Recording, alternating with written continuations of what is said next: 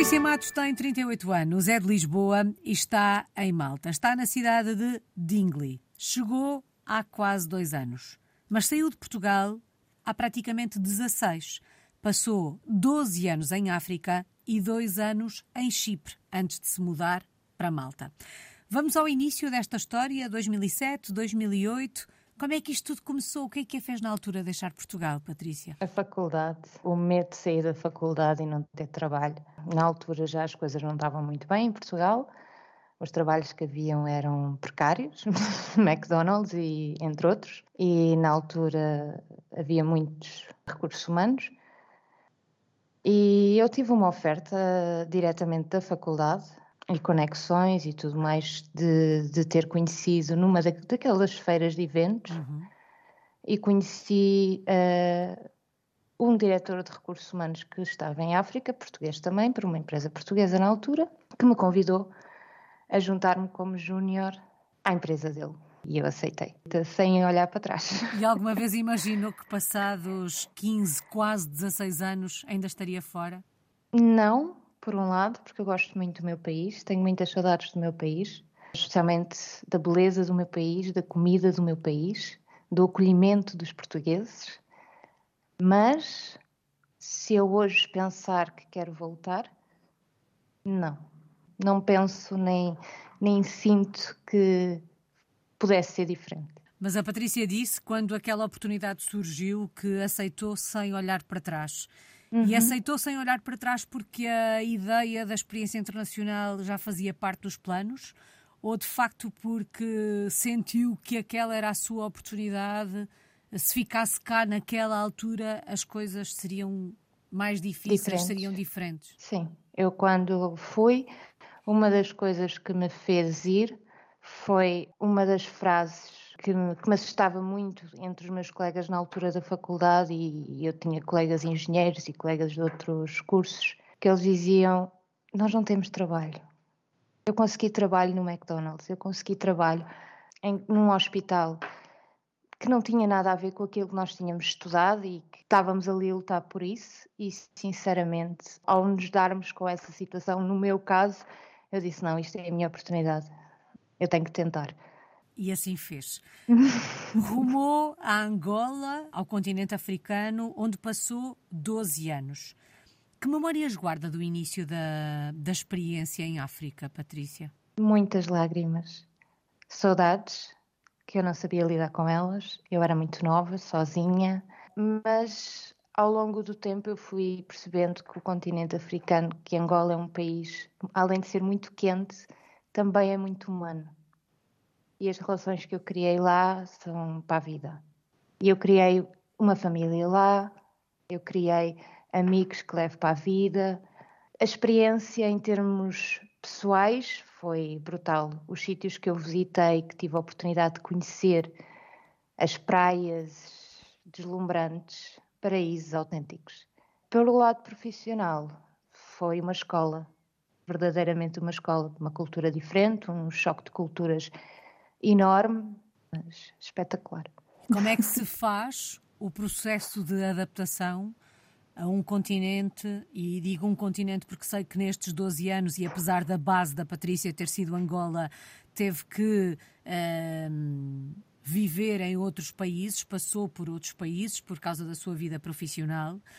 Um, a, a, Patrícia falava das lágrimas, falou uh, do choque cultural, mas falou também do outro lado, do lado bom, não é? Que, esta, que experiências como estas dão. Uh, como é que se faz um processo de adaptação nestas circunstâncias? Um ou os processos de adaptação, porque acredito que tenha feito diferentes ao longo destes 12 anos em, em África. África é literalmente uma escola de vida. Nós temos que nos adaptar às coisas mais simples. Nós em Portugal estávamos habituados a luxos e a, a ter eh, a possibilidade de, de ir comer a um, a um, restaurante com um grupo de amigos, a sentar-nos numa esplanada. Em Angola deixamos de ter isso. Em África, em geral, temos alguns países que, que permitem, mas devido a situações de segurança, para mim foi uma das mais difíceis adaptações, o não poder sair livremente, o uhum. não poder passear livremente.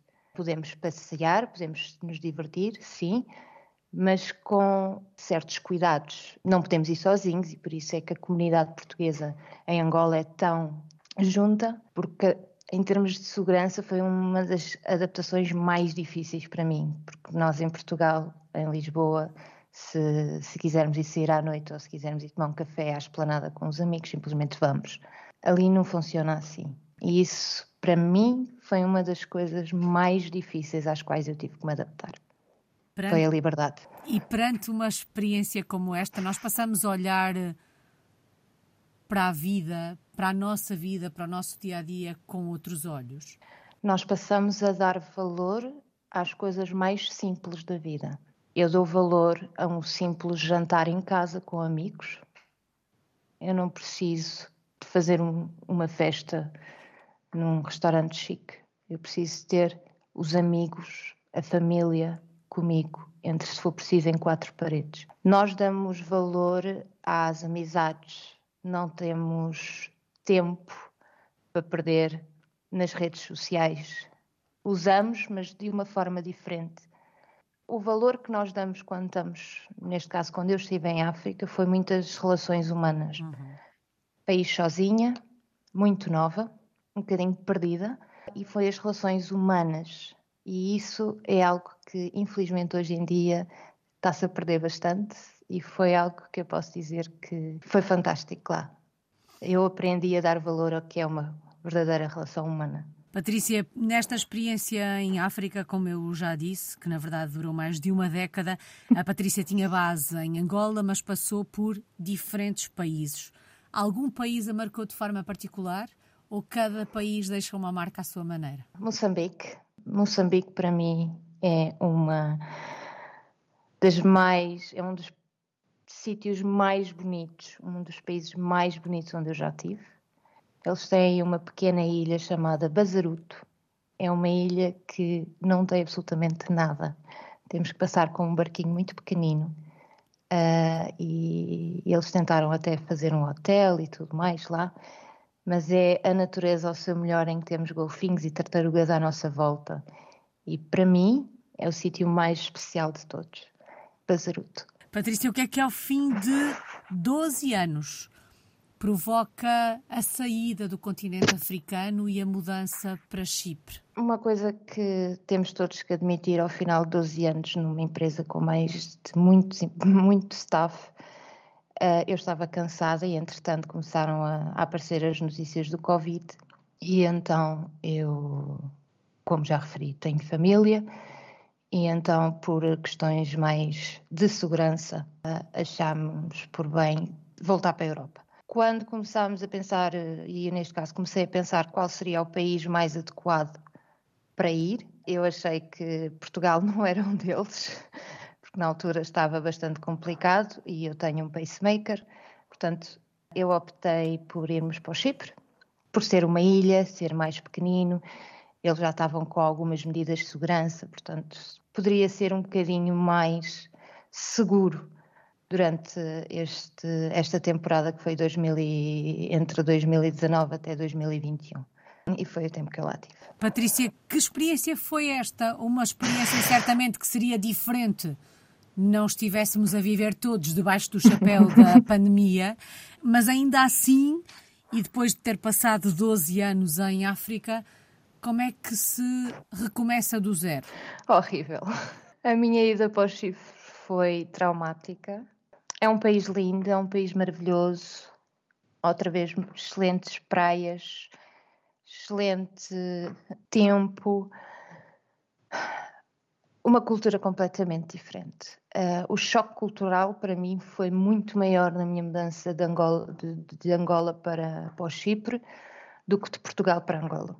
Eu cheguei ao Chipre e deparei-me com uma realidade muito diferente, uma cultura muito fechada, uma cultura muito sofrida por causa do passado, das guerras que eles tiveram, dos problemas que eles têm eh, ainda com as divisórias do país e tudo mais. Foi muito difícil a minha adaptação. Eu detestei estar lá. e esta é, eu digo isto de coração porque foi muito difícil para mim.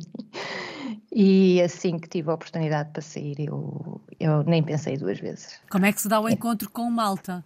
Malta foi uma surpresa, porque na altura, quando nós estávamos a pensar sair do Chipre, a minha intenção era ir mais para os nórdicos, mas o meu marido, entre portas e travessas, começou a enviar o meu CV para Malta e eu acabei por ser contactada por Malta e com, com, uma oferta de trabalho e acabamos por vir. Que memórias guarda do primeiro encontro com Malta? Na verdade, vai de uma ilha para a outra. Um, espero que as memórias uh, que está a construir aí sejam melhores do que aquelas que guarda da experiência ah, de Chipre. Fantásticas. Malta é fantástico. Malta, os malteses são literalmente lisboetas bairristas. a forma deles falarem, a forma deles expressarem é tão similar à nossa. As festas que eles têm do próprio país são tão similares aos nossos santos populares. A alegria deles, das, das festas, a forma de, de trabalho deles, eles aceitam outras nacionalidades de uma forma como eles. Fazem parte de Malta, uhum. não são diferentes. E isso é o que Malta é fantástico. É uma ilha muito pequenina, muita gente, o trânsito é infernal. Nós, para fazer 10 km, às vezes demoramos duas horas. Mas, em contrapartida, é uma ilha fantástica. As pessoas, os malteses, são cinco estrelas. Eu não posso, desde que cheguei, o apoio que eu tenho deles, o carinho, a presença, Uh, desde, olha, vamos sair, vamos beber um café, vamos, olha, vamos abrir um, um teatro novo, vamos ver, vamos beber cafés, vamos... Impecável. Em relação à Malta, é, foi uma agradável surpresa e eu estou muito feliz por estar aqui. Imagino que esta agradável surpresa tenha facilitado o processo de adaptação. Passados quase dois anos depois de ter chegado, sente-se adaptada? Sente-se em casa ou ainda é cedo para dizer isso? Não, sinto-me totalmente em casa. Uh, tenho a minha filha já na faculdade, já no segundo ano de faculdade. Uh, foi um processo muito fácil. A burocracia deles aqui é fácil. Uma das coisas fantásticas que nós notámos quando nós chegamos aqui foi que nós tínhamos que ir tratar do, do número de, do NIF, não me recordo agora do nome em Número português. de identificação fiscal. Exatamente, e nós já sabemos como é que funciona a burocracia da parte dessa em Portugal, que é sempre filas, é sempre. Entramos no edifício e o meu marido era, mas como é que é possível? Eles estão-se a rir. Eles diziam bom dia. Como é que posso ajudar? Com certeza, tem os documentos, vamos ver, vamos... olha, tenham o resto, um bom dia.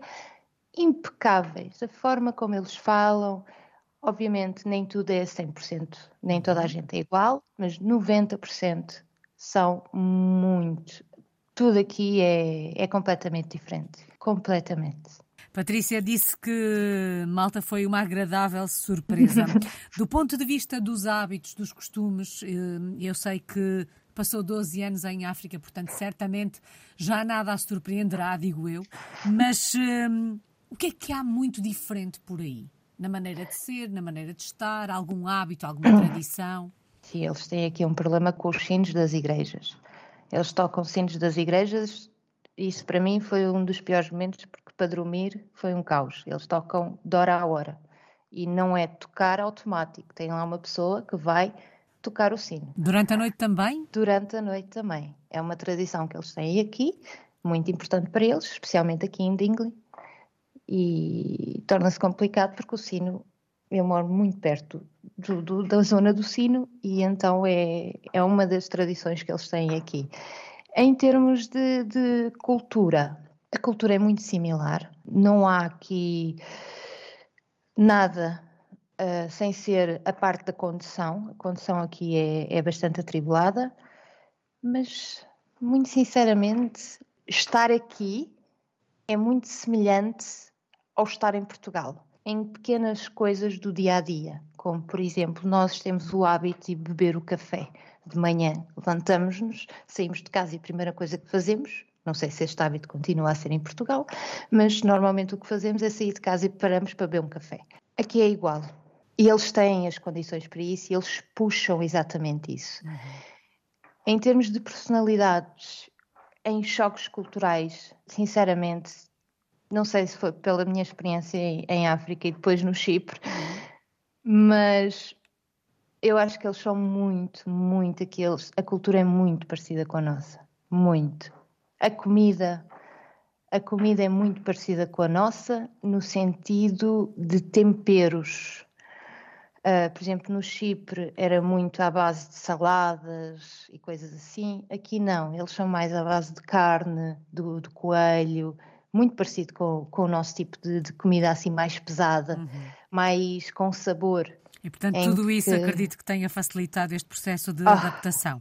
Mas vamos muito. lá voltar aos sinos. Já consegue dormir durante a noite? Agora já habituei-me melhor, mas ainda assim às vezes é complicado. Mas já conseguiu perceber o porquê desta tradição? Porquê é que os sinos tocam até durante a noite? Para eles é importante.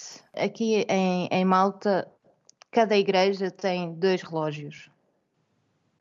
Um relógio tem as horas certas, o outro relógio tem as horas erradas. E porquê? Um relógio tem as horas certas, que é para o ser humano ver, e depois temos o, as erradas, que é para enganar os demónios, vamos pôr assim. E a verdade é que eles usam os sinos exatamente por causa disso. Os sinos também não tocam exatamente às, às horas corretas. Uhum. Aqui, antes de tocar às quatro da manhã, toca às quatro e um quarto. Às... E às vezes é só quatro e depois, passado meia hora, toca mais uma. Portanto, é muito complicado de entender, mas é uma tradição que eles têm aqui, em Dingley, acredito noutras áreas também, mas se calhar noutras áreas não se notam tanto, especialmente nas áreas mais turísticas, uhum. porque tem tanta poluição sonora. Aqui é uma vila muito, muito pequenina. Nós estamos completamente do lado oposto uh, das zonas uh, turísticas. Aqui não há absolutamente nada. Uhum. Não há, sem ser os cliffs, que fica a cerca de 10 minutos de, daqui, tirando isso, não há absolutamente nada. Ou seja, nós conseguimos ouvir tudo no extremo. E no que toca à língua, sei que falar inglês à partida será suficiente para quem vai a Malta, mas para quem vai viver para Malta, é suficiente falar inglês ou é preciso aprender a falar maltês? Aprender a falar maltês não é necessário. É importante para os malteses que o, o estrangeiro saiba palavras a, em maltês, mas não é. Eles não veem isso como um, algo bom ou algo mau. Eles veem quando nós tentamos aprender a língua deles, até numa simples conversação como é que se diz bom dia ou como se diz boa tarde, olha como é que se diz esta frase. Eles são muito, ok, deixa-me te explicar e, e, é assim que é, tenta repetir. A língua deles é extremamente difícil porque é um mix de línguas. Eles têm árabe, eles têm italiano, eles têm francês e inglês. É tudo Uau. misturado. Como se diz em português, é uma salganhada. Uhum. Estava a pensar nisso. A minha filha, neste momento, teve um primeiro ano, porque eles aqui na faculdade também ensinam maltês para os estrangeiros. Teve o primeiro ano de maltês e, ao final do primeiro ano, ela consegue ter uma conversação muito básica. Mas já os colegas dela, também malteses, gostam de puxar por ela e falar eh, e tudo mais. Uhum. Onde eu trabalho, nós trabalhamos também com muitos malteses, maioritariamente as palavras que se usam mais é o bom dia, até amanhã, despacha-te, ou quando se quer dizer uma asneira, ou algo desse género. São as palavras que os estrangeiros mais usam em termos de maltês, porque é mesmo é uma língua muito difícil. É uma língua bastante interessante de se uhum. ouvir. Por causa do italiano, nós portugueses conseguimos perceber algumas palavras. Então eles têm palavras muito similares. Nós conseguimos entender podemos não entender o, conce o, o, conceito da conversa, mas conseguimos entender algumas palavras que eles estão a dizer. É uma língua bastante confusa, mas muito interessante e, e bastante agradável de se ouvir. Patrícia, vamos deixar as asneiras de lado, mas só para ouvirmos um bocadinho de maltês. Bom dia, até amanhã, despacha-te. Como é que se diz isto em maltês? Bom dia e bonjour. Despacha-te, diz mela, mela. E até amanhã? Uma das minhas favoritas é quando nós, por exemplo, não é uma asneira, portanto não, não nos vamos focar na asneira, é quando nós, por exemplo, somente no trabalho, estamos a fazer alguma coisa e enganamos-nos. Uhum. E a palavra que nós dizemos é. Eu, quando, quando cheguei aqui, gozava bastante com isso, é Madonna. E eu dizia para eles: Madonna, da, a cantora. Até encaixar e tudo mais. Uhum. Era sempre uma galhofa quando nós chegávamos a, a essas coisas. Então, hoje toda a gente aqui em casa usa a palavra Madonna quando se engana, quando. Quando alguma coisa não corre bem é, é, engraçado. Então, os, os, meus sogros estiveram recentemente cá e Madonna, a cantora, porque ouviram. Eles tiveram exatamente a mesma reação que nós tivemos quando chegámos. Uhum. Uh, e nesse aspecto foi, é, é, muito engraçado. Patrícia, em termos profissionais, sei que continua a trabalhar em recursos humanos. O que é que faz por aí? Que projeto tem em mãos? Neste momento, eu sou diretora de recursos humanos de um hotel de 5 estrelas, uma nova abertura em Malta. Pela primeira vez estou a trabalhar em hotelaria. Tem sido um desafio enorme, muito satisfatório, que é totalmente novo, é outra vez um desafio. Apesar mas... de ser em recursos humanos, estamos a falar de um recomeçar do zero em termos profissionais? Sim, porque como eu não tenho experiência, não tinha experiência quando me juntei ao hotel, eu não tinha experiência em, hospit... em hotelaria. A minha experiência foi completamente diferente. E quando nós entramos num ramo diferente, numa indústria diferente, temos que aprender muita coisa do zero, desde coisas básicas de RH, como tipos de contrato, os horários, os, os turnos, os vistos, todas essas coisas que noutras indústrias não são aplicáveis uhum. da mesma forma. Então, para mim, especialmente num país diferente, num país novo, foi um bocadinho começar do zero. Ou seja, tinha a experiência de gerir um departamento de RH, mas dentro desta indústria foi a começar do zero um bocadinho também, e... mas muito satisfatória. Mais uma vez, uma aventura. E sei que recentemente escreveu um livro.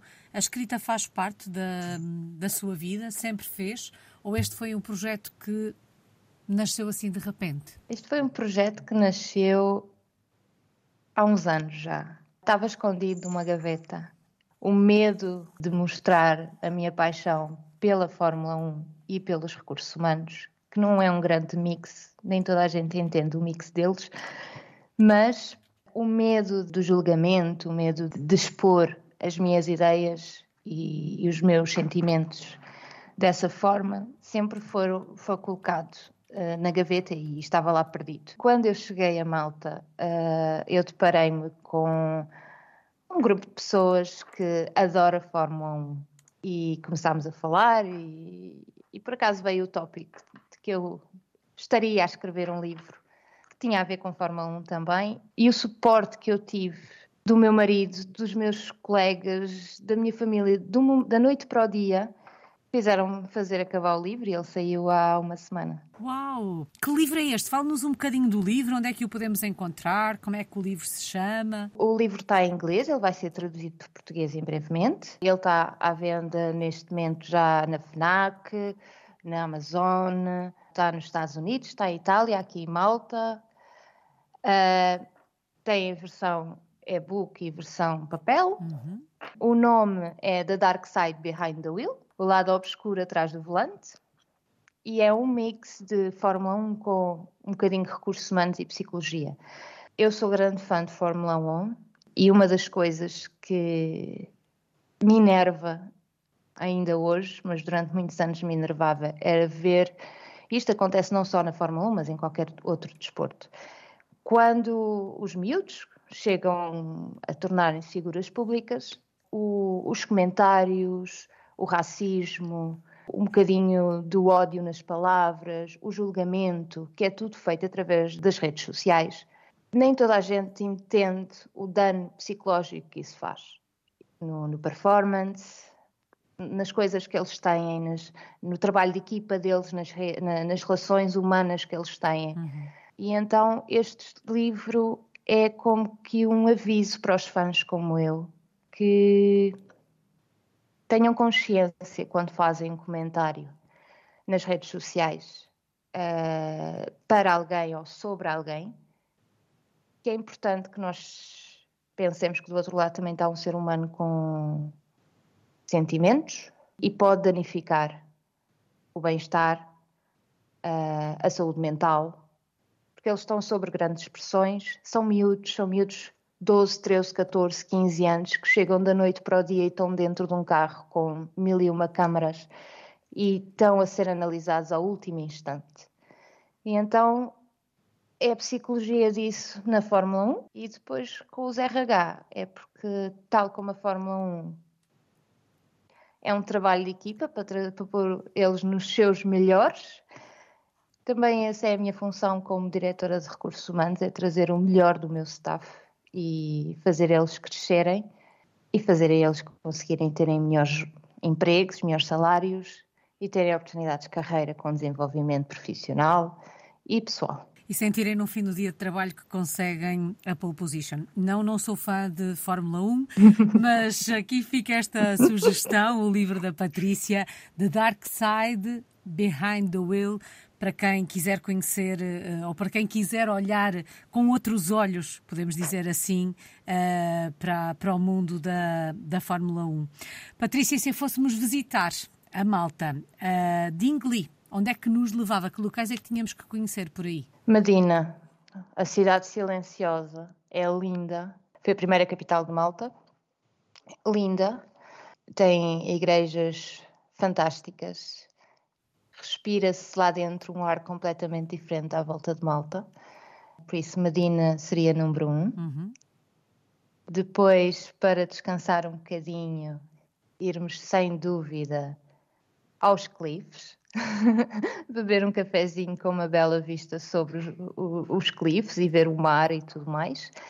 Depois um bocadinho para a confusão, irmos até Selima e St. Julian's, e aí teríamos que apanhar um barco, obviamente, ir passarmos para, para a Ilha de Gozo, que é bem mais pequenina que Malta, muito mais calma e maravilhosamente linda, porque não tem ainda as torres que nós temos agora, não tem tantos carros, é completamente diferente a Ilha de Gozo. Muito bonito. Aqui ficam essas sugestões. Quando olha para o futuro, vê-se em Malta com a família durante alguns anos? Sim, sim, não tenho intenções de sair de Malta tão cedo. Estou feliz aqui, a família está feliz, a minha filha está muito contente na faculdade. Temos uma vida muito boa. Aqui nós não temos que pensar constantemente no dia da manhã, podemos ter uma vida tranquila, mais calma. Estamos felizes, sem dúvida alguma estamos felizes. Acho que, infelizmente, se estivesse em Portugal não tinha a vida que tenho hoje. Qual é que tem sido a maior aprendizagem desta sua história de portuguesa no mundo que conta já quase 16 anos? Não ter medo. Se nós temos que fazer, é não ter medo e fazê-lo. É o que eu estou constantemente a dizer à minha filha. A minha filha diz que vai ficar comigo até aos 40 anos. Ela diz que não quer sair de casa, não quer viajar, não quer sair do pé de mim. Eu já lhe estou farta de dizer, filha, vai, corre o mundo. É a melhor coisa que tu podes fazer. A aprendizagem que nós temos, a bagagem que nós trazemos, as desilusões também são parte da aprendizagem. E eu digo-lhe, não tenhas medo. Sem medo, vai, tu tens totalmente o meu suporte e nós estamos lá para te apoiar em tudo. Portanto, esta foi a maior aprendizagem, é não ter medo de fazer as coisas. Bom, apesar de não ter medo, tem saudades, já me disse. Sente mais falta do nosso país, Patrícia? A comida. Tenho muitas saudades de comer. A comida aqui, como eu expliquei, é temperada, tem mais à base de carnes e tudo mais, mas não tem o bacalhau, não tem batata palha. não têm coisas básicas das quais eu tenho muitas, muitas saudades. Não tem uma farinheira, não tem uma alheira. Isso é o que eu sinto mais falta de um bom cozido à portuguesa. O que eu sinto mesmo muita falta, muita falta do meu país é a comida. Tenho muita falta dos meus amigos uhum. também, obviamente. e os meus sogros estão lá. Uh, mas a comida, para mim, eu já não como nada praticamente ou pelo menos não como tanto, e sentir que tenho falta daqueles pequenos doces, uma broa de milho, coisas que aqui não há. A gastronomia portuguesa sempre presente nestas saudades. Patrícia, só falta uma palavra. Que palavra escolhe para resumir a sua história de portuguesa no mundo? Fantástica. Eu estou feliz. Eu sou feliz. Que assim continue. Muito obrigada, Patrícia Matos. Está hum, em Digli, eh, em Malta. É uma portuguesa no mundo desde 2007.